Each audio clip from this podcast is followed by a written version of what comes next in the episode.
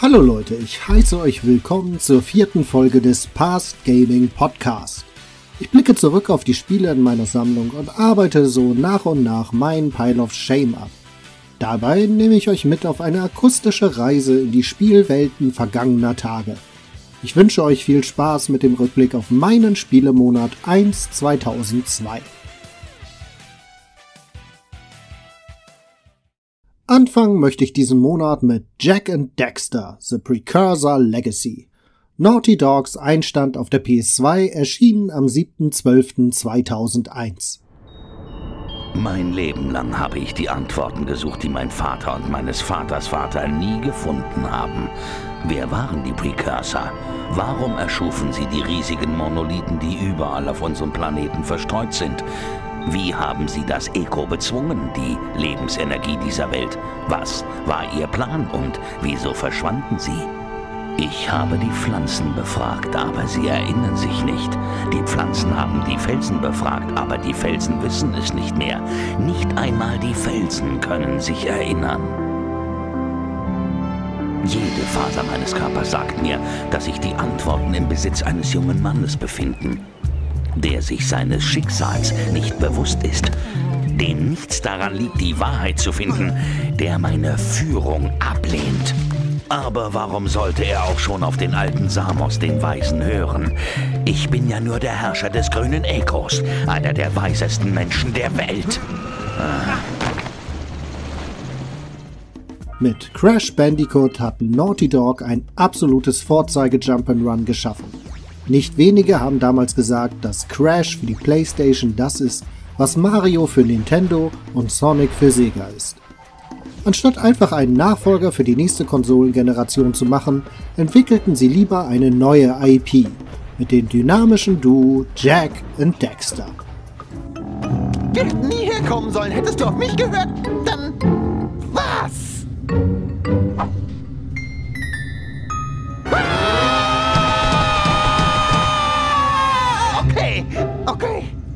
alles klar. Mir geht's gut.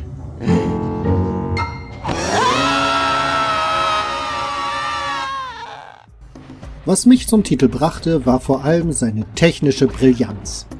Denn wo sich Crash noch auf vorgegebenen Bahnen in engen Grenzen im dreidimensionalen Raum bewegte, sollte Naughty Dogs Spiel in einer komplett frei begehbaren offenen Spielwelt stattfinden.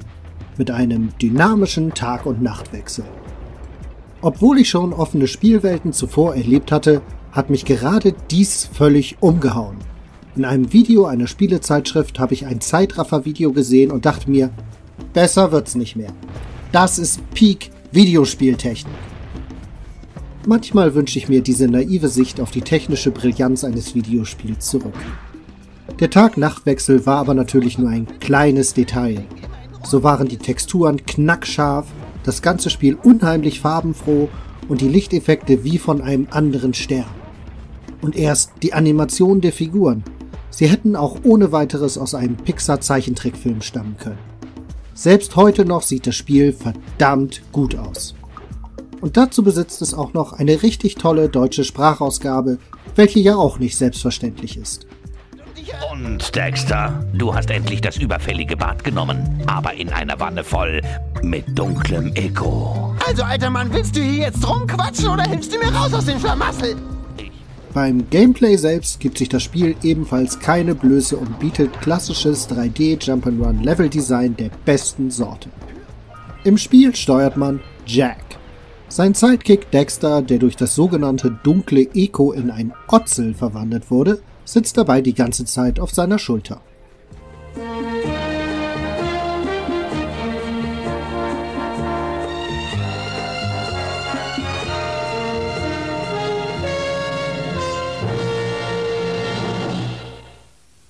Ich heiße Sie herzlich willkommen im Reich der wilden Tiere. Falls Sie sich schon immer gefragt haben, was ist eigentlich ein Otzel, dann sind Sie hier im Reich der wilden Tiere richtig. Kurz gesagt, ein Otzel ist die Kombination aus einem Otter und einem Wiesel und wurde speziell für das Spiel Jack and Dexter The Precursor Legacy erfunden. Otzel fallen besonders durch ihr freches Mundwerk auf da sie wirklich alles in ihrer Umgebung mit einem flotten Spruch kommentieren müssen. So zum Beispiel den Tod der eigenen Spielfigur. Ich war direkt hinter dir, Jack. Ehrlich, glaub mir. Als Sidekick für einen stummen Hauptcharakter in einem Jump'n'Run sind sie daher bestens geeignet. Damit aber genug zum Otzel. Ich entlasse sie nun wieder zurück in den Rückblick. Die freie Spielwelt erlaubt es dem Spieler sofort loszulegen und die Geheimnisse in seinem eigenen Tempo zu erkunden. Hier einen Gegner umhauen, dort eine Kiste zerdeppern, da eine Sprungspassage bewältigen und hier mal kurz eine Taucheinlage. Und alle paar Minuten gibt es einen flotten Belohnungstanz, wenn das Heldenduo wieder eine Energiezelle gefunden hat.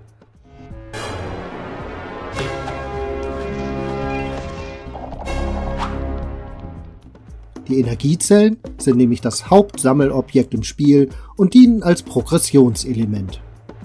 So bekommt man gleich zu Beginn des Spiels von Kira den Auftrag, 20 Stück davon zu sammeln, um den sogenannten Zoomer startklar zu machen. Aber ihr könntet durchfliegen, wenn ihr einen Zoomer mit Hitzeschutzschild hättet. Zufällig arbeite ich im Moment gerade an so einer Maschine. Mit nur 20 Energiezellen hätte sie genug Energie, um der Hitze des Canyons zu widerstehen. Mit dem Zoomer sind Jack und Dexter dann in der Lage, über ein Lavafeld zu gleiten und so einen weiteren großen Abschnitt der Spielwelt zu erreichen. Diese Zellen kann man in der Spielwelt auf verschiedenste Arten erlangen. Mal liegen sie einfach so rum am Ende eines haarigen Jump-and-Run-Parcours oder man erfüllt Aufträge für die Dorfbewohner. So will der eine zum Beispiel, dass man seine rinderartigen Tiere ins Gehege treibt. Es gibt aber auch Statuen, die bei Opfergabe einer bestimmten Menge eines anderen Sammelobjekts eine Energiezelle freigeben. So erschließt man sich nach und nach die wunderschöne Spielwelt, sammelt hier was, sammelt dort was und erledigt dabei mit der butterweichen Steuerung eine Hüpfeinlage nach der anderen, unterbrochen mit einigen Fahrzeugeinlagen wie zum Beispiel dem bereits angesprochenen Zoomer. Wer diese Art von klassischen Jump'n'Runs mag, kann heute noch bedenkenlos bei Jack Dexter zuschlagen. Auch dem Original. Ich finde, es sieht immer noch richtig gut aus und besitzt Technik-Schnickschnack wie ein 16 zu 9 und 60 Hertz Modus. Ein echter Klassiker.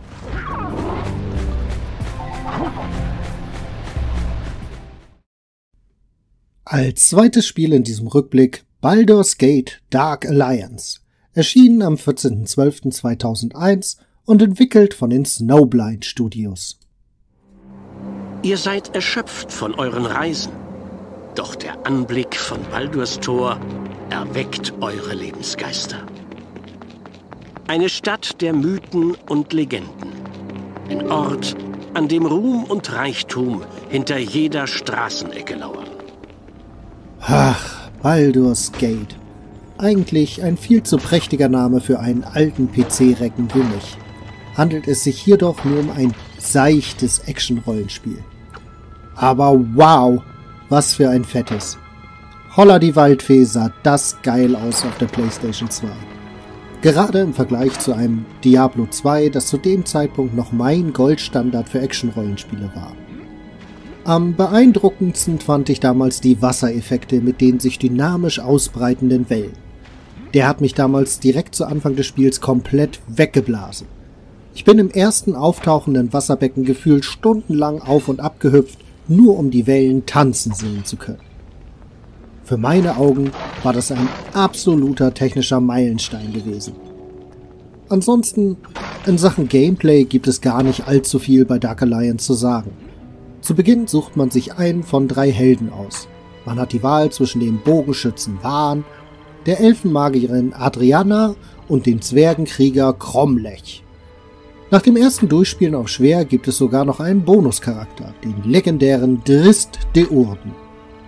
Haben wir unsere Wahl getroffen, landen wir auch schon in der namensgebenden legendären Stadt an der Schwertküste, wo wir natürlich überfallen werden. Leichte Beute, was, Karl? Prächtig. Mal sehen, was uns unser kleiner Hinterhalt eingebracht hat. Danach geht es erstmal ab in die nächstgelegene Kneipe und runter in die Kanalisation. Dort finden wir neben allerlei anderem ekligen Gesocks nämlich die Diebesgilde. Im Laufe des Spiels kommen wir dann einer größeren Verschwörung auf die Spur, die uns neben der Kanalisation in noch drei weitere große Akte befördert. Das Spiel ist wirklich umfangreich. Um bis zum Ende zu kommen, muss man schon einige Stunden Gegner plätten. Dank der gelungenen Steuerung geht das Gekloppe sehr gut von der Hand. Über die Sticks wird die Figur direkt gesteuert bzw. die Kamera bewegt. Über die Schultertasten kann man direkt Heil- und Mana-Tränke zu sich nehmen und über die Action-Buttons werden Schläge, Zauber und Spezialfähigkeiten ausgelöst, die man wiederum schnell über das Steuerkreuz durchschalten kann. Snowblind hat hier echt perfekte Arbeit geleistet. Kein Wunder, dass auf Basis der Engine noch viele weitere Action-Rollenspiele ähnlicher Machart, aber in anderen Szenarien erschienen sind. Neben dem direkten Nachfolger wären da zum Beispiel Fallout, Brotherhood of Steel, World War II, Paratroopers, Champions of Norras, X-Men Legends und The Bard's Tale. Zu dem schnellen und unkomplizierten Spaß im Singleplayer gesellt sich noch der ewig spaßige Koop-Modus. Ich weiß noch ganz genau, mit wie viel Spaß ich und mein Kumpel damals das komplette Spiel gemeinsam auf der Couch durchgezockt haben. Das Waffen austauschen, taktische Aufteilen, der Streit ums Gold und natürlich der Ärger, wenn der andere mal wieder einen dummen Fehler gemacht hat. Heute finde ich das Spiel im Singleplayer nicht mehr ganz so mitreißend, da die Technik natürlich nicht mehr so wegweisend wie damals rüberkam. Und auch das Kampf- und Charaktersystem sind am Ende ziemlich simpel gestaltet, was in wenig Abwechslung bei den Kämpfen resultiert.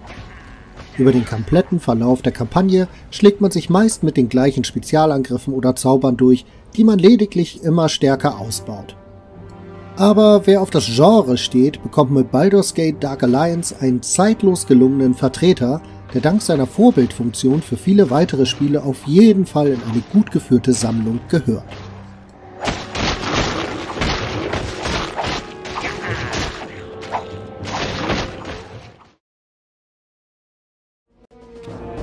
Überall in der Festung fand ich Beweise für meine adlige Herkunft und mein Leben als Priester der Seraphan. Dieses noble Erbe wurde mir geraubt als kein meine heilige Krypta überfiel und mich schändete. Soul Reaver 2 Entwickelt von Crystal Dynamics und erschienen am 23.11.2001, gehört zu meinen Enttäuschungen im Rückblick. Denn in meiner Erinnerung ist es eines der besten Action-Adventures, die ich je gespielt habe. Hauptsächlich wegen seiner Story. Die Geschehnisse um Raziel, der von Kain in den Seelenfluss geworfen worden war und nun als Rachewerkzeug für den älteren Gott unterwegs ist, um die gepeinigten Seelen dem Rat des Schicksals aus Tod und Wiedergeburt zuzufügen. Das fand ich damals einfach saugeil. Ich mag die Geschichte auch heute noch, aber insgesamt bin ich von meiner Wiederanspielerfahrung enttäuscht.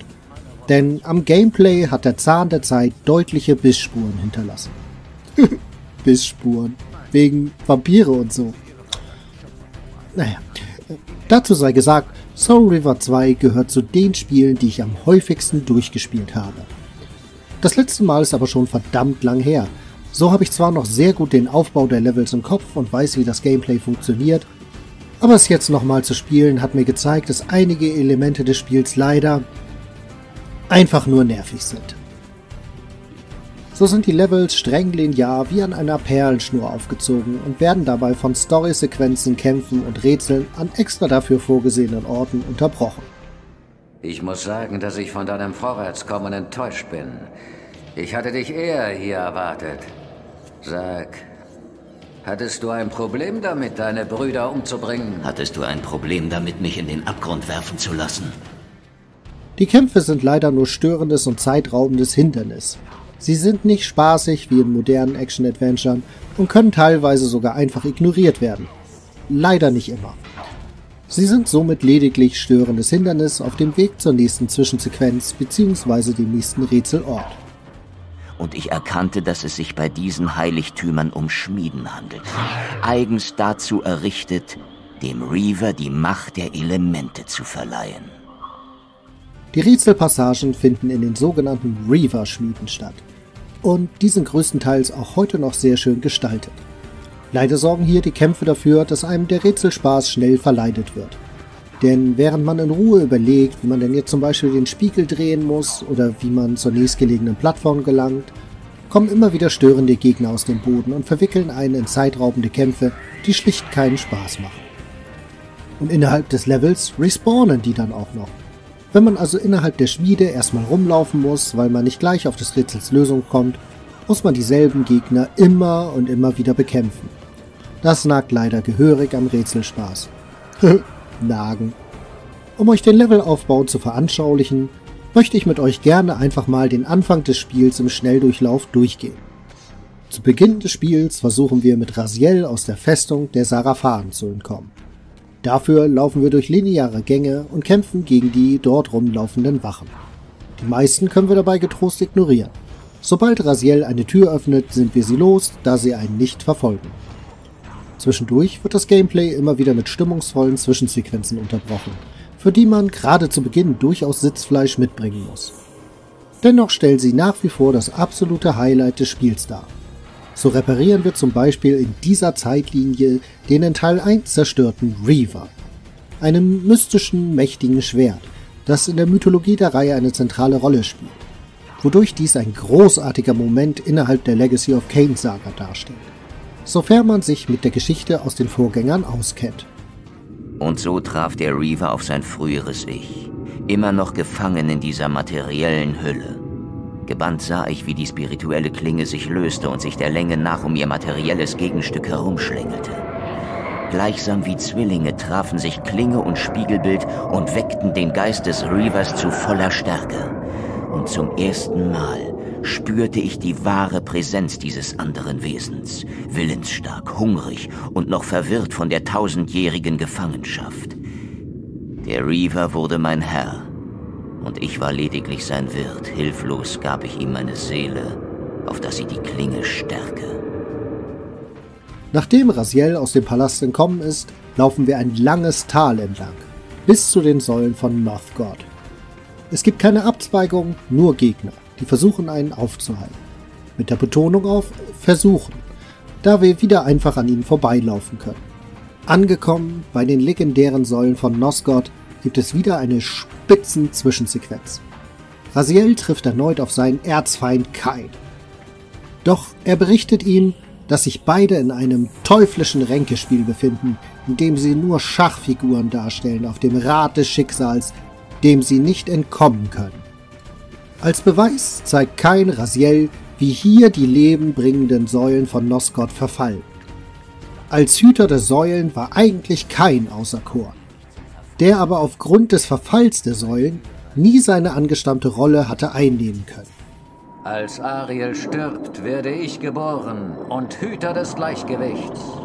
Das ist mein Schicksal. Oh mein Gott. Nach diesem herrlichen Atmosphäremoment geht es wieder weiter. Immer schön linear den nächsten Gang entlang, bis zu einem Tempeltor, das wir mittels Raziels Reaver erneut öffnen können. Durch die anschließende Höhle geht es gegen belanglose Schattengegner. Belanglos deshalb, da man sie mit Geduld einfach runterprügeln kann, ohne dass sie sich wehren würden. Lediglich auf Distanz können sie einen ein wenig nerven durch ihren Fernangriff. Zum Glück gibt es aber schon bald die nächste Zwischensequenz unterhalb der Säulen. Dort treffen wir nämlich auf Raziels alten Wohltäter, den älteren Gott der einst Raziel aus dem Seelenfluss rettete. Grandios vertont von Günther Kaufmann. Sei nicht unverschämt, Raziel. Ich bin ewig anwesend, hier und überall, jetzt und immer da. Ich bin noch immer das Zentrum des drehenden Rats, die Narbe dieses Weltenschicksals. Als nächstes steht nun ein schwierig zu steuernder Tauchgang an. Doch dank unbegrenztem Atem, schließlich ist Raziel schon lange tot, braucht man hier zum Glück nur Geduld. Durch den nachfolgenden Sumpf gelangen wir dann endlich zu unserem ersten Ziel unserer Reise, einer Reaver-Schmiede, wo wir den Reaver, der elementaren Klinge, die an Raziels Körper gebunden ist, seitdem Kain das Schwert auf seinem Rücken zerbrach, mit der elementaren Kraft der Dunkelheit ausstatten werden. Das Aufladen des Reavers mit unterschiedlichen Elementarkräften stellt das grundlegende Progressionselement im Spiel dar. In den Schmieden wird nach guter alter Action-Adventure-Art gerätselt. Und da wir bis zu diesem Zeitpunkt nur lineare Gänge durchlaufen sind, mit anspruchslosen Kämpfen, unterbrochen von dem Hammer Zwischensequenzen, ist dies eine mehr als willkommene Abwechslung im Gameplay.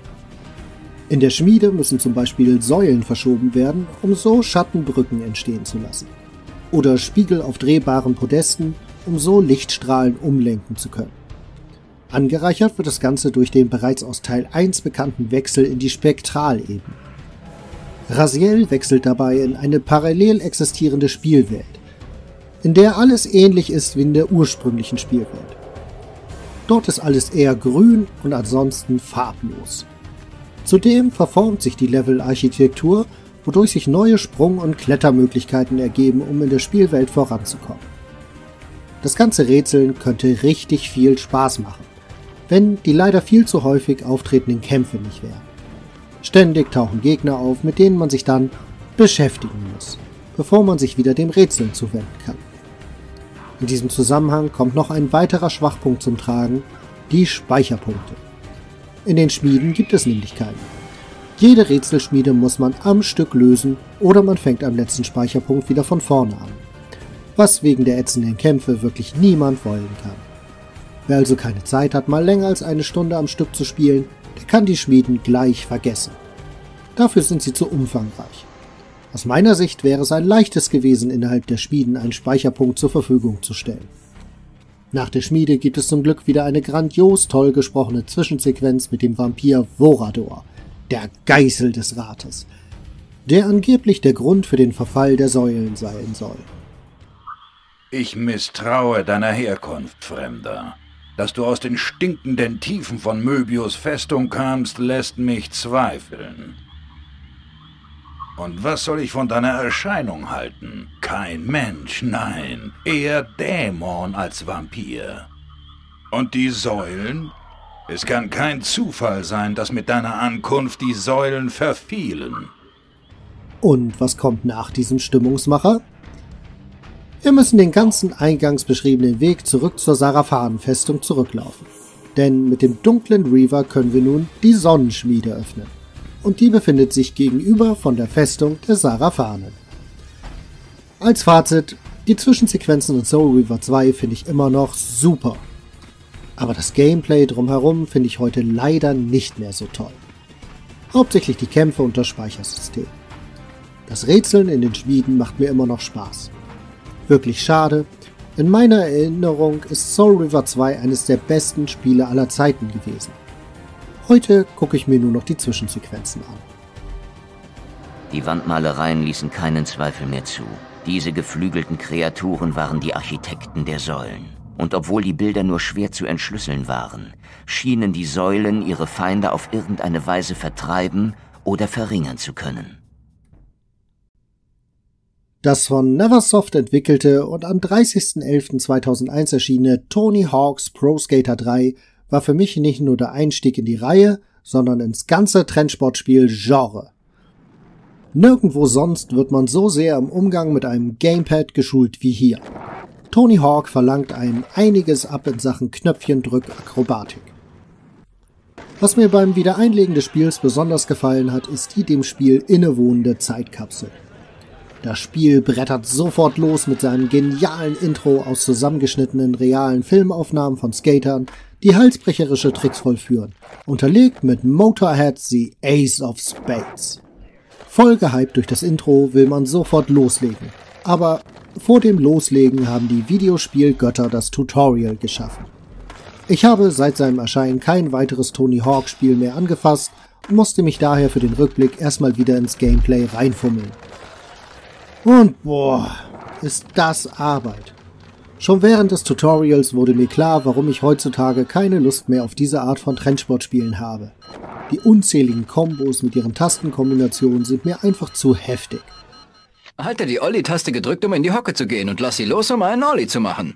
Halt beim Skaten die Olli-Taste gedrückt, um hoch von der Rampe abzuspringen.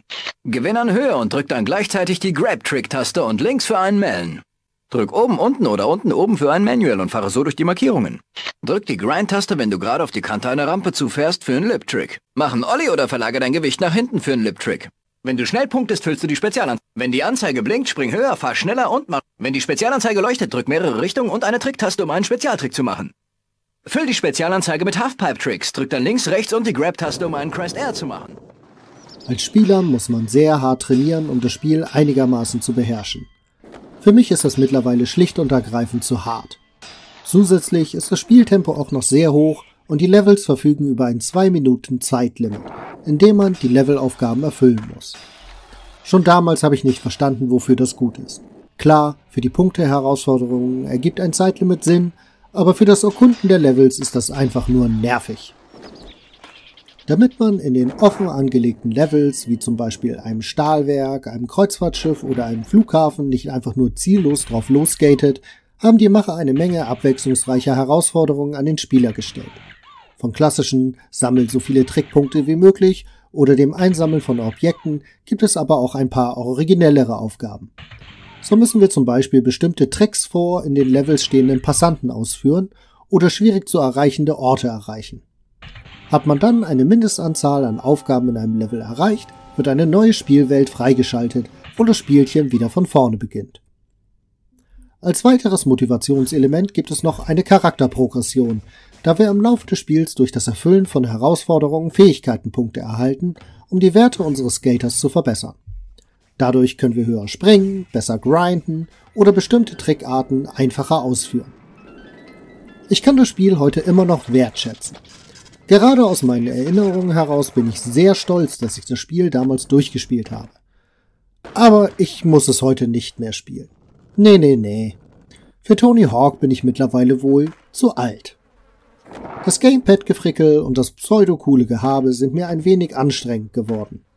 Aber mit seinem genialen Soundtrack, der blitzsauberen Steuerung und den ausgereiften Spielmodi ist das Spiel eine wunderbare Zeitreise in jene Ära der Videospiele, wo Trendsportspiele der heiße Scheiß waren und selbst unsportliche Kids fette Sprünge auf dem Board hinlegen konnten.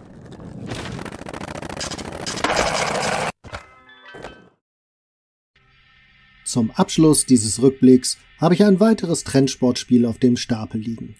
SSX Tricky, entwickelt von EA Canada und erschien unter Electronic Arts EA Sports Big Label. EA Sports Big. SSX war einer der Starttitel für die PlayStation 2 und Tricky ist nun eine aufgebohrte Variante des ersten Teils. Ein Snowboard-Spiel, das voll auf seinen bunten und coolen Style setzte. Im Vergleich zur Tony Hawk-Reihe verfolgte das Snowboard-Spektakel einen anderen Ansatz. So geht es nicht um das reine Trickspektakel mit einer schier endlosen Aneinanderreihung von Kombos, sondern um actiongeladene Snowboardrennen auf abgefahrenen, die Schwerkraft verhöhenden Kursen, wo die Tricks in erster Linie dazu da sind, schneller ins Tal zu gelangen, indem man Abkürzungen nutzt und seine Boostleiste auffüllt. Anstelle eines Charaktereditors wählt man zu Beginn aus einer Vielzahl an vorgefertigten Charakteren, die alle eine eigene oberflächliche Ekelpersönlichkeit haben. Diese bestimmt auch das Konkurrenzverhalten auf der Strecke, so sind manche untereinander verfeindet. Ich finde das ehrlich gesagt ein überflüssiges Element, da ich mir lieber einen individuellen Fahrer oder Fahrerin zusammengestellt hätte, um für diesen Stats und Equipment freizuschalten. Ansonsten ist SSX Tricky aber einfach ein ultra stylisches und vor allem spaßiges Snowboard-Rennspiel. Die Tricks gehen leicht von der Hand und die Kurse sind herrlich bunt und abwechslungsreich gestaltet. Wenn man den Hang hinabrast und man an den Schanzen gigantische Sprünge hinlegt, dann kommt pure Videospielfreude in einem hoch. SSX Tricky ist als Spiel eine vergleichsweise pure Spielerfahrung weil es nicht so viel Schnickschnack drumherum hat. Es gibt halt ein paar Rennstrecken und hier muss man am schnellsten hinunterfahren und dabei Tricks vollführen. That's it. Als einziges zusätzliches Spielelement gibt es noch die Trick-Events, wo man auf der gleichen Strecke wie bei den Rennen möglichst viele Punkte sammeln muss, indem man halsbrecherische Tricks vollführt. Bei diesen Events ist die Rennstrecke dann zusätzlich mit Bonussymbolen gespickt, die das Punktekonto nochmal gehörig nach oben schrauben können. Hierdurch schaltet man dann neue Boards und Outfits für seine Fahrer frei und sammelt Stat-Punkte, um seine Fähigkeiten zu verbessern. Ein sehr launiges Spiel, das man einfach mal zwischendurch einlegen kann, um sich an der Grafik und dem Sound zu erfreuen. Die Steuerung ist auch deutlich leichter zu erlernen als bei vergleichbaren Spielen, sodass man schnell reinkommt. Man benötigt lediglich die Sprungtaste und dann die Tricktaste plus die Schultertasten, was man schnell verinnerlicht hat. Wer allerdings richtig viele Punkte in einem der Trick-Events sammeln will, muss die Strecken gut kennen und auch ein wenig üben. Mir hat das Anspielen von SSX Tricky viel Spaß gemacht, Allerdings hat es auch schon die Vorfreude auf Teil 3 in mir geweckt, da das nochmal ein ganz anderes Kaliber von Spiel darstellt. Wenn euch die Folge gefallen hat, dann hört doch gern in die anderen bereits erschienenen Rückblickfolgen rein. Oder schaut euch gleich meine Rückblickvideos auf YouTube an. Ansonsten hören wir uns im nächsten Monat wieder, wenn ich mal wieder in meine Spielesammlung abtauche.